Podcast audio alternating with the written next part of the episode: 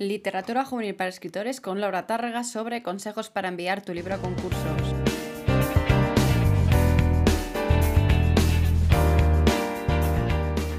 Sí, sé que a lo mejor este episodio, después del de la semana pasada, que es además de un tema muy parecido, pero con Alina Not, puedes decir, mm, oye Laura, que te has quedado sin ideas o qué. Pues no, la verdad es que no.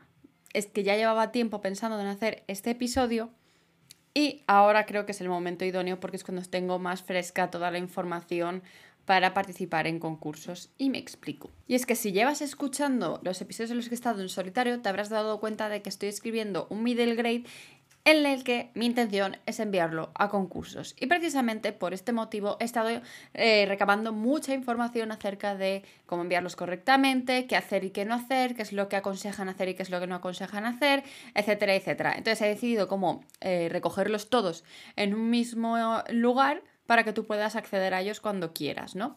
Inciso, toda la información que te voy a dar hoy en el episodio no es mía de primera mano. Yo no. Yo he participado en un concurso. Eh, los que he ganado han sido de cuando era pequeña, bueno, cuando iba al colegio y demás, en certámenes más eh, locales y demás. Por lo tanto, no funcionan igual que los concursos a los que me estoy dirigiendo actualmente. Por lo tanto, yo a nivel no he ganado nada. Yo solo me dejo llevar por eso, por consejos de otras personas, de otras editoriales, sobre todo. Las editoriales que tienen concursos hacen bastante consejos de estos. Así que yo los he recogido para decírtelos hoy aquí. Pero antes de eso, como siempre, vamos a hacer un despliegue por lecturas. Y es que actualmente estoy leyendo, bueno, ya me he acabado el mapa de los anhelos, me lo acabé ayer de Alice Klein, una historia maravillosa. Pero y ahora actualmente me estoy leyendo dos libros en físico, que no sé cómo va a salir esto, yo creo que bastante mal, porque en realidad a mí me gusta eh, diferenciar los formatos cuando estoy leyendo, ¿no? Eh, aquí tengo en físico tanto un libro que utilizo para aprender como un libro que es por, por gusto, por leer. Y eh, normalmente me lo suelo dividir. Los que son para aprender me los cojo en ebook y eh, los otros en físico, también dependiendo un poco. Incluso los que son también un poco para mí mi diversión me los puedo escuchar en audiolibro, ¿no? Pero en este caso pues he decidido tenerlos los dos en físico. ¿Y cuáles son? Bueno, pues por un lado tenemos Los rastreadores de La ciudad secreta de Mara Blefusco, es un middle grade, una novela infantil. Eh, que tenía muchas ganas de leer desde hacía tiempo, ¿no? Y este es el que estoy utilizando para aprender. Como te estoy diciendo, a la hora de escribir middle grade, pues estoy aprendiendo un montón de cosas más allá de los encargos que me hacen como escritora fantasma, pues eh, aprendo sobre todo cuando recibo feedback de los editores, ¿no? Cuando esto no me ocurre, pues es como que siento que estoy como, entre comillas, haciéndolo bien todo el tiempo, pero después cuando veo los libros en físico y veo que han hecho cambios, me gustaría saber por qué son, ¿no? Y, por qué se han dado o, o qué es lo que he hecho mal en ese aspecto. Entonces, si no me lo explican, no lo sé. Por lo tanto, una manera de aprender también es eh, escogiendo libros middle que además sabemos que están bien editados. ¿Por qué te digo esto? Porque eh, Los rastradores La ciudad secreta está editada por, eh, bueno, por la editorial Tinturas, que además de la editorial quería hacer hincapié en la agencia literaria que está detrás, ¿no? que es la editorial, la agencia Tormenta de Libros. Tengo entendido que es una agencia en la que dan mucha caña a nivel edición antes de mandarlo a ninguna editorial. Por lo tanto, me fío de todos los libros que haya publicado Tormenta de Libros y este es uno de ellos. Así que si estás interesado en aprender a escribir middle grade y quieres hacerlo mediante lecturas, te recomiendo que vayas directamente al catálogo de Tormenta de Libros y veas todos los libros que han publicado eh, o que han, mejor dicho, que están representando, ¿no? Y que de ahí escojas los que más te llaman la atención para aprender, porque de verdad es que estoy aprendiendo un montón. Es más, solo llevo, es que no he acabado el primer capítulo todavía, ¿vale? Y ya tengo un montón de, de, páginas dobladas, anotaciones. Y esto me lleva a el por qué utilizo el Kindle normalmente para esto. Y es porque así puedo eh, subrayar las partes que quiero recalcar. Luego me las paso a notas y puedo tener como un documento con todo eso.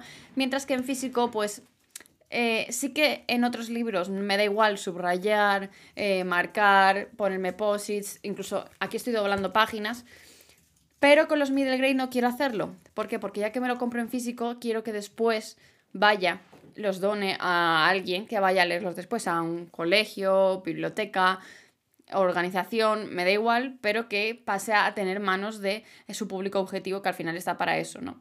Así que por eso aquí no subrayo, que me cuesta un montón, porque me encantaría subrayarlo todo y tenerlo eh, a mano todo lo que estoy aprendiendo. Lo que sí hago ahora, mi móvil, el iPhone, cuando haces una fotografía puedes eh, subrayar las frases, o sea, las letras, las, lo, que haya escrito y pasártelo a un blog de notas. Así que eso es lo que estoy haciendo para poder recordar todas esas notas que quiero eh, tener apuntadas. Pero sí que me doblo las páginas para saber dónde están porque es algo que hago después y no voy parando conforme voy haciéndolo porque si no estaría mil años. Así que estoy con los rastreadores de Marable Fusco. Y luego, por otra parte, libro que es para mí, para más mi gusto y demás, no es un libro juvenil.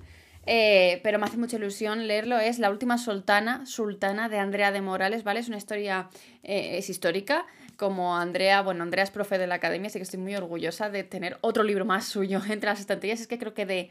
Creo que de Andrea no me falta ninguno. Bueno, sí, creo que me falta uno que solo se publicó en ebook. Eh, pero en físico creo que los tengo todos. Así que La Última Sultana es el último que ha sacado, que salió a la venta el 28 de abril por la editorial es yo te diré cuál es. Eh, Ediciones B se llama Ediciones B. ¿Y por qué me hacía mucha ilusión leer este libro? Bueno, porque va de la especialización de Andrea. Andrea está especializada en Al Andalus, en mujeres. En Al Andalus sé que tendrá otro nombre, lo siento Andrea si me está escuchando y no tengo ni idea exactamente el nombre que es. Entonces sé que si hay alguien que puede escribir bien acerca de Moraima, la última sultana que hubo en el, en el reino de Nazarí de Granada, es ella, por lo tanto sé que no es juvenil, pero si te interesa la histórica y sobre todo este tema, esta parte de la historia de la península ibérica que no se nos cuenta tanto, pues que sepas que tienes este a tu disposición y que me fío mucho porque sé que Andrea está muy bien documentada, va a tratar el tema con muchísimo cariño, con muchísimo mimo. Ya me he leído lo que es el, prólogo y la mitad del primer capítulo, una prosa que no, no, decepciona, así que si te gusta la novela histórica, te gustan las intrigas palaciegas y el romance, porque también creo que va sobre todo de la historia de amor entre Moraima y Boabdil, eh, pues aquí tienes una historia. Y ahora, el libro juvenil de la semana que te quiero recomendar, creo que tampoco lo catalogaría como juvenil, pero tampoco he leído demasiado en las últimas semanas porque he estado entretenida con precisamente el mapa de los anhelos. Así que mi recomendación es el mapa de los anhelos de Alice Kellen. Es una historia que eh, bajo una trama romántica esconde mucho más. Hablamos no solo de amor romántico, sino de amor fraternal, entre amigos, entre padres y madres, entre con abuelos, eh, eh, pues, de todos los tipos de amor, el amor a una misma, en una misma historia, ¿no? Es una historia que además trata también el tema del duelo, de la pérdida, de cómo de sentirnos perdidos, ¿no? Es como mucho más de una historia romántica, que es a lo mejor lo que podríamos pensar cuando vemos este tipo de portadas y demás, ¿no? O sea, para mí, Alice Kellen es una imprescindible si te gusta leer, te gusta que te dejen el corazón calentito, pero a la vez te rompan, ¿vale? Entonces, eh, el mapa de los anhelos de Alice Kellen, mi recomendación para leer esta semana. Y ahora vamos ya con el tema del podcast, porque creo que ya me he entretenido bastante con el tema lecturas. Y es que, pues lo dicho, concursos, ¿no? Cuando eh, estaba leyendo el libro de... Bueno, que sigo leyendo, lo que pasa es que voy mucho más lenta en este aspecto y es por eso también por lo que no, estoy, no he cogido otro libro en Kindle. Eh, estoy acabando de leer, a ver si me acuerdo el título de completo, Cómo escribir libros infantiles como un escritor profesional, creo que es, eh, publicado por Molpe Editorial. Y aquí en este libro se hace especial hincapié en el tema de los concursos, ¿no? Entonces, a raíz ya solo de este libro y además de un montón de información que he conseguido recaudar, pues he armado un poco este, este episodio. ¿Y por qué digo esto? Porque, por ejemplo, en el tema de eh, literatura infantil y juvenil, los concursos literarios van muy bien. Entre otras cosas, porque es un momento en el que se abre convocatoria de manuscritos, por así decirlo, a lo bestia, y te aseguras que te van a leer sí o sí. Es un momento en el que eh, es mucho más fácil que sepan que existes que si lo mandas en una recepción de manuscritos normal. ¿Por qué? Porque tienen que escoger un ganador sí o sí, ¿no? Y por eso también es importante saber a qué concursos lo estás mandando, ¿no? Porque todos sabemos que hay algunos concursos que su eh, fama les precede y sabemos que pues están amañados o que hay chanchullos detrás, etcétera, etcétera. Pero hay muchos otros que no. Por lo tanto, en el momento, a la, hora de escoger, mandar eh, nuestros libros a ciertos concursos, hagamos un poco de research, busquemos un poco acerca de eh, lo que se suele saber acerca de ellas, ¿no? Para, para escoger los mejores. Pero normalmente, normalmente ya te digo, los concursos no suelen estar amañados, ¿no? Es el caso de uno o dos que hay por ahí, que bueno, no lo voy a mencionar porque todo el mundo sabemos de cuál estamos hablando. Y cuando vamos a, eso, se nos abre una puerta muy importante a la hora de intentar hacernos un hueco en el sector editorial, sobre todo si queremos meternos o en un género nuevo o en un público nuevo o vamos a empezar desde cero, ¿no? En el libro precisamente que te acabo de mencionar, de Molpe Editorial, se hacía hincapié en eso, en que si no, tienes contactos con editoriales, no tienes contactos con editores, no tienes ninguna manera de entrar en esa editorial, prueba siempre por los eh, concursos, porque no solo tenemos, bueno, es que me voy a centrar, vamos a centrar primero, es que si no voy a desarmar todo el guion que había preparado, porque además lo he hecho muy bonito, el hecho de qué es lo que sí te recomiendo y qué es lo que no te recomiendo mandar, ¿no? O mejor dicho, qué es lo que te aconsejan estas personas que hagas y lo que no te aconsejan que hagas, ¿vale? Voy a empezar por el no, ¿de acuerdo? Algo básico. No envíes el mismo libro a más de una eh, a más de un concurso a la vez. O no lo mandes a un concurso y luego lo estés mandando a una editorial. Entre otras cosas, pues porque eh, hay un conflicto de intereses y estás ya em, faltando a las bases del concurso. Normalmente, eh, yo diría en todos los concursos, te van a decir que eh, no puede, la hora que envías no puede estar esperando el fallo de una editorial o de otro concurso, porque no, no se puede, entre otras cosas, porque tú cuando mandas el libro estás aceptando esas bases, estás aceptando ese es, un contrato, básicamente. Entonces, en el momento en que tú imagínate que tienes un libro que es la leche, la repera, y lo mandas a dos concursos distintos, al mismo tiempo que más o menos van a tener resolución al mismo tiempo, porque más o menos suelen funcionar todos igual o parecido. Y sales de ganador en los dos. ¿Qué haces? ¿Qué haces con tu vida, no? O sea, eh, pues no puedes. No, no puedes quedar mal con una de ellas diciendo, oye, no, que me la ha cogido esta o me la ha cogido aquel. Es probable que por eso incluso se te, se, te pudiera eh, denegar el, premio. Por lo tanto, mándalo solo a un, a un, único concurso.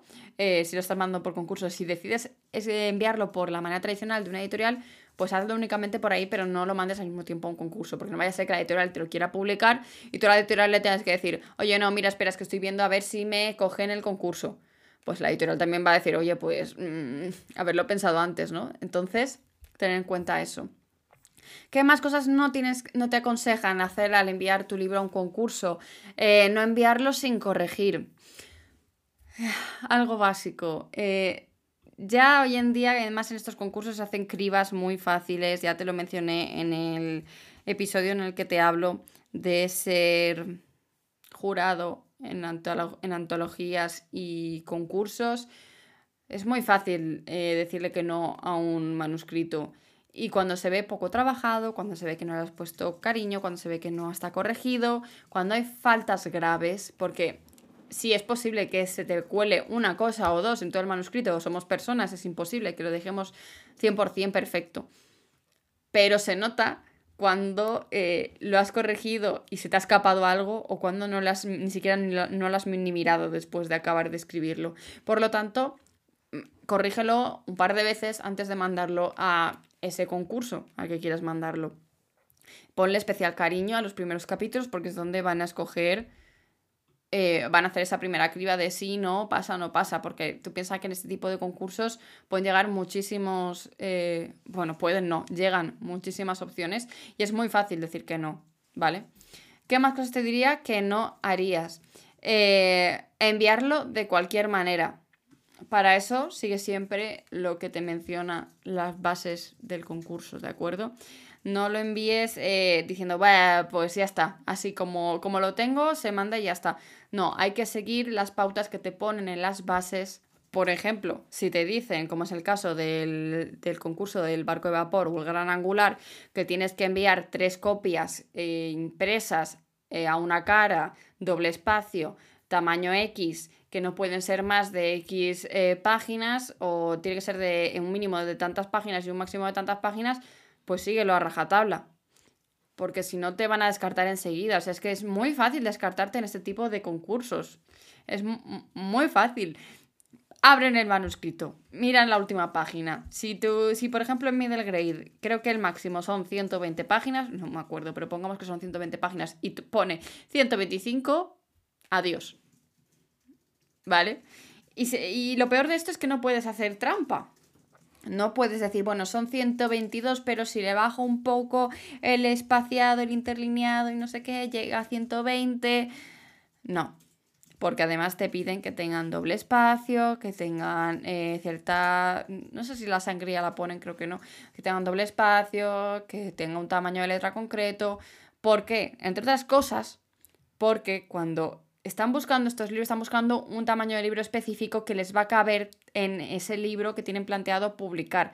Es decir, si quieren que sea un libro de 100.000 matrices, si tiene, si saben que 100.000 matrices son 120 páginas a doble espacio, un tamaño Times New Roman 12, pues así le hacemos la vida mucho más fácil. Si te pasas, son más eh, matrices de las que tenían pensadas.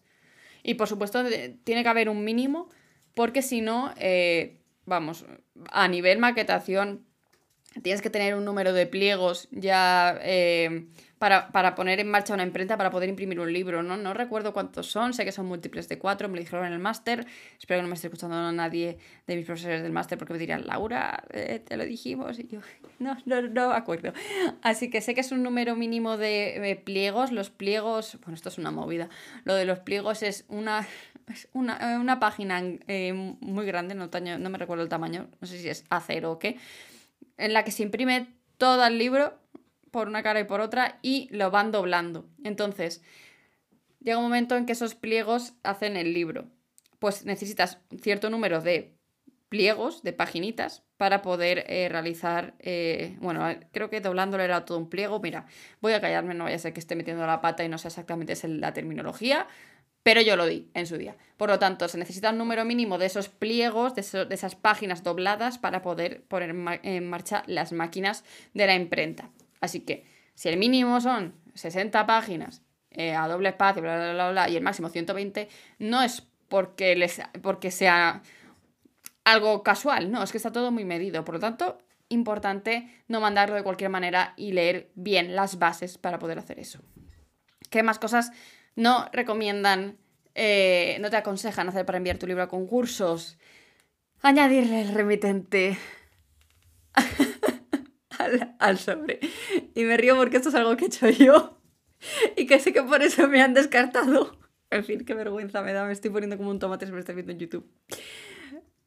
¿Por qué? Porque es un concurso anónimo. Es que es de cajón, Laura. A ver, ¿qué, te pasa en la cabeza? Eh, sobre todo, pues me centro en los que se envían en papel el caso de, creo que DB, eh, el de Barco de Vapor, no sé si el de La Vila Divi también.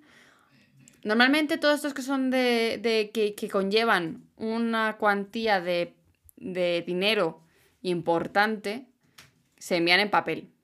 Entre otras cosas, ¿sabes por qué? Pues porque es una manera fácil de, de cribar y de dejar gente al lado. La gente que dice, uff, qué pereza. Imprimir tres libros, poner además un pendrive, meterlos en el sobre, mandarlos. Conlleva unos gastos y conlleva unas cosas que no todo el mundo está dispuesto a, afrontar y por lo tanto es una manera muy fácil de hacer criba y quitarte a mucha gente de en medio porque no es tan fácil como darle clic y enviar un email. Ya está, ese es el motivo. Por lo tanto, si te interesa de verdad participar en ese concurso vas a tener que poner poner pasta y, lanzarte a mandarlo. Y seguir lo, que te dicen. Así que cuando hagas eso, no le pongas remitente al sobre, que es lo que yo hice. El motivo de por qué lo hice, entre otras cosas, porque me daba miedo que se perdiera. Y si se perdiera, quería que volviera a algún sitio. Es decir, mi casa. Quería que volvieran esos tres manuscritos a mi casa. También hay que mandarlo con correo certificado, ¿vale? No te preocupes por el tema de del remitente en correos porque si tú les dices que va para un concurso, te lo te, te, no te. O sea, ¿por qué a mí la de correos no me dijo que no tenía que poner el remitente? En fin. Eh, eh, porque además pones como, como eh, a quién va dirigido. Concurso X, el que sea, no sé qué, no sé cuánto es la dirección, ¿no? Ellos ya saben que si es para un concurso no tienen que llevar remitente. Así que ellos se encargan de ayudarte a que llegue. Entonces, no te preocupes por la parte esa, que también yo estaba preocupada por eso, era como, bueno.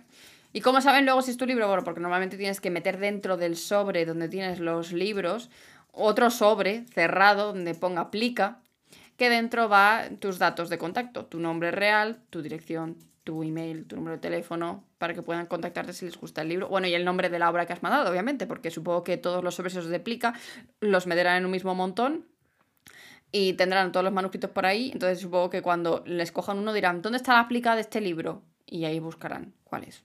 Entonces, intuyo que funcionará así, ¿vale? Yo no he estado en este tipo de, de, concursos, pero me imagino que debe funcionar así.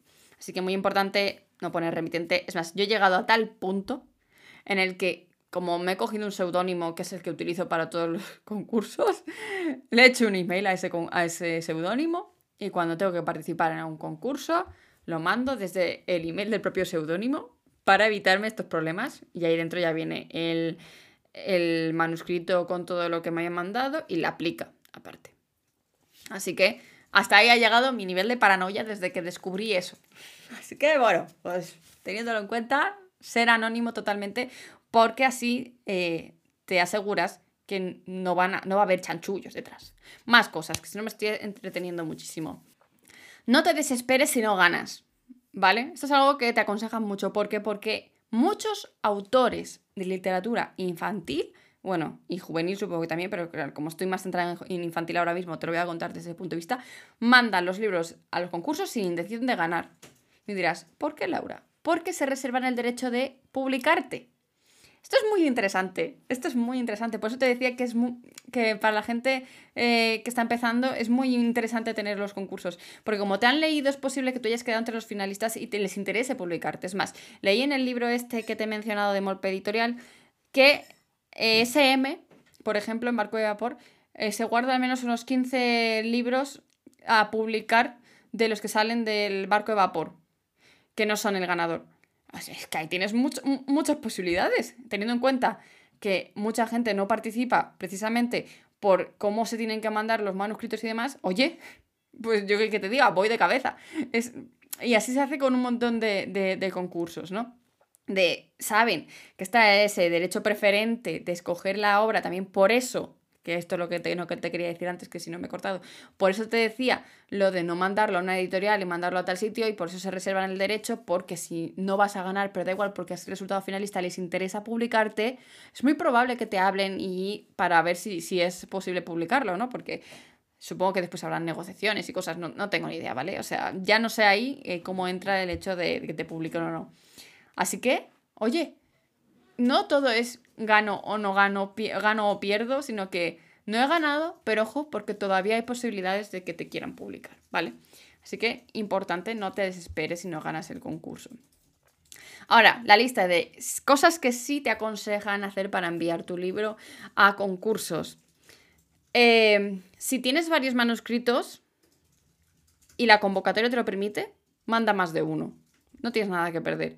Eh, hay muchos concursos que te dicen que puedes mandar, que el mismo autor puede mandar más de un manuscrito eh, para, probar suerte. Y oye, pues que, te diga, si tienes más de un manuscrito y las bases te dejan, mándalos. Total, yo que te decía, si tienen el derecho preferente, a lo mejor ese que has el otro que has mandado no les gusta, pero este otro sí eres la misma persona que lo está escribiendo y si les gusta cómo está escrito, pero a lo mejor no les encaja algo o demás, pero el otro sí, pues, oye, quién sabe, a lo mejor suenan, suenan, las, las, campanas, así que pruébalo. Y no tienes nada que perder en ese aspecto. ¿Qué más cosas? Eh, deja el manuscrito lo más limpio posible. Esto es un sí en toda regla. ¿Cómo? Bueno, pues eh, lo de dejar limpio el manuscrito es algo que también aprendí en el máster de edición y consiste en evitar tipografías muy em, extrañas, muy llamativas. Utiliza tipografías que sean fáciles de leer, Times New Roman, Garamond, Arial. Ya depende de ti si quieres con serifas o sin serifas, o te lo dejo a ti a tu gusto. Pero que escojas eh, una que sea fácil de leer para todo el manuscrito, ¿vale? Sí que haces hincapié, haz distinción entre inicios de capítulos, subtítulos, texto corrido, utiliza las cursivas si es necesario, si no, no. Eh, asegúrate de que los guiones son, guion, son rayas de diálogo y no guiones, quería decir, no guion corto que tienes aquí en el teclado, ¿vale? Eh, ¿Qué más? Evita dobles espacios. Eh, utiliza, yo te diría que utilizaras los estilos de texto que tiene Word o Pages o Google Docs, que en todos los procesadores de texto están los estilos, para crear estilos que te unifiquen todo el texto. Sé que ahora puede parecerte que te estoy hablando un poco en, chino o algo, pero yo te diría que es que en la academia, por ejemplo, tenemos una clase específica de cómo poner limpio tu, cómo limpiar tu manuscrito, que además está en el curso de envía de cómo preparar tu manuscrito para enviarlo a las editoriales. Creo que es la clase 2. Está hecha para poner limpio el manuscrito y te sirve perfectamente tanto para enviarlo a, tu, a una editorial eh, de, nuevas, de buenas, o enviarlo a un concurso. Así que yo por aquí te puedo contar toda la teoría, pero no vas a saber ah, cómo hacerlo visualmente si no tienes ese tutorial. Así que si quieres, ahí en la academia tienes esa clase exclusiva únicamente para eso. Así que dejar lo más limpio posible el manuscrito, importante, al igual que el tema de que tenga sangre, eh, tenga sangre... Espérate, que es que siempre lo nunca sé cuál es cuál, ¿vale? O sea, la sangría es la bebida, el sangrado es el, espacio que hay en, los libros cuando estás maquetándolo. Y la sangre es la primera línea, creo. Una, bueno, da igual. Eh, el espacio que hay en la primera línea de cada párrafo, importante que sea de cierto tamaño.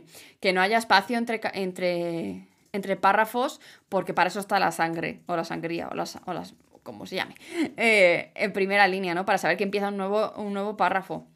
Todo eso lo tienes en ese curso y te enseño cómo hacerlo para que quede lo más limpio posible y que no te agobies ahora escuchándome, porque ahí además puedes pausarme, puedes verme, puedes reverme, escucharme y puedes ponerlo al ritmo que tú quieras y puedes ir haciéndolo mientras te lo estoy contando. Pero por aquí es un poco más difícil. Otra cosa que te aconsejo, esto te lo aconsejo más yo, es leer concienciadamente las bases más allá de todo lo que te he ido comentando a lo largo del episodio de hoy, porque tienes que saber qué es lo que estás cediendo, ¿vale? Sí que es verdad que a veces, pues, los concursos más típicos, pues sí, oye, te fías. El barco de vapor, el gran angular, el EDB, el etc, etc, los que quieras. Pero leer las bases para saber qué es lo que estás cediendo es importante, para saber que no te van a tomar el pelo, que... O, o, no, para tomar el pelo no tanto, pero sí para saber si el libro se va a publicar en físico. Porque yo he encontrado muchísimos concursos en los que no se publica en físico, simplemente te dan un dinero, el reconocimiento ese de que se ha ganado el concurso, pero luego no sale en ninguna parte. O que se va a publicar dentro de una antología. O que eh, se va a hacer de X manera o de Y, o solo va a ser en digital o lo que sea. Léelo bien para saber qué es lo que estás. qué es lo que vas a ganar. Importante eso. Y por último, te diría que también descubras qué es lo que vas a ganar con ese concurso. Más allá de, eh, del tema de lo que te estaba comentando ahora, de si se va a publicar en físico o no, me refiero a nivel monetario. Porque hay algo interesante que tienes que saber, pues no lo sabes, y es que cuando te dan una cantidad de dinero, no, no recuerdo cuánto es, pero es una locura lo que dan en, en SM. No sé si son 35.000 o 25.000 no lo sé, era una, barbaridad, ¿vale? Ese dinero es en concepto de anticipo de novela, ¿vale? Y aquí entrando en vocabulario, un anticipo es básicamente un dinero que te da por adelantado la editorial de lo que ellos creen que van a vender, ¿vale? Lo que quiere decir es que tú no vas a ver ni un céntimo más hasta que no se haya cubierto ese dinero. Por ejemplo, vamos a ponerlo en un caso práctico. Eh, pongamos que una editorial te da 500 euros de anticipo, por publicar la novela, ¿vale? Eh, y tú ese año vendes... Eh, es que no, quiero poner un número de ejemplares porque depende de cuánto cueste el libro y demás, pues puede ser una cosa u otra. Pero vamos a poner que te llevas un euro por cada libro que vendes, ¿vale? Y vendes 501 eh, libros. Pues solo cobrarías de ahí el euro ese que separa el anticipo del otro, porque ya, ya has cobrado esos 500 de antes, ¿vale? Y si al año, sí, pero por ejemplo, si pongamos que eh, te han pagado 500 pero has vendido 300, eh, aún te quedan 200 euros por, no por saldar, voy a decir saldar por decir alguna palabra, pero por llegar todavía. Por lo tanto, al año siguiente, cuando ya vendas más de esos 200 libros que faltan, empezarías a cobrar. ¿Vale? O sea, si el primer año vendes 300, pero a ti te han pagado 500, no cobras ese año, porque ya cobraste esos 500 euros de antelado, antelación, y al año siguiente, si vendes 400, pues como 200 euros ya son, o sea, son los que te faltaban por saldar, cobrarías los 200 siguientes. Y por eso es tan difícil vivir de la, de, la, de la, escritura hoy en día, publicando con editorial y bueno, autopublicando también porque tienes que buscarte las castañas tú sola. Y, y ya está, ya está, me voy a callar porque el episodio ha sido bastante largo. Creo que te da bastante dolor de cabeza, creo que ahora te vas a estar un poco agobiado en general.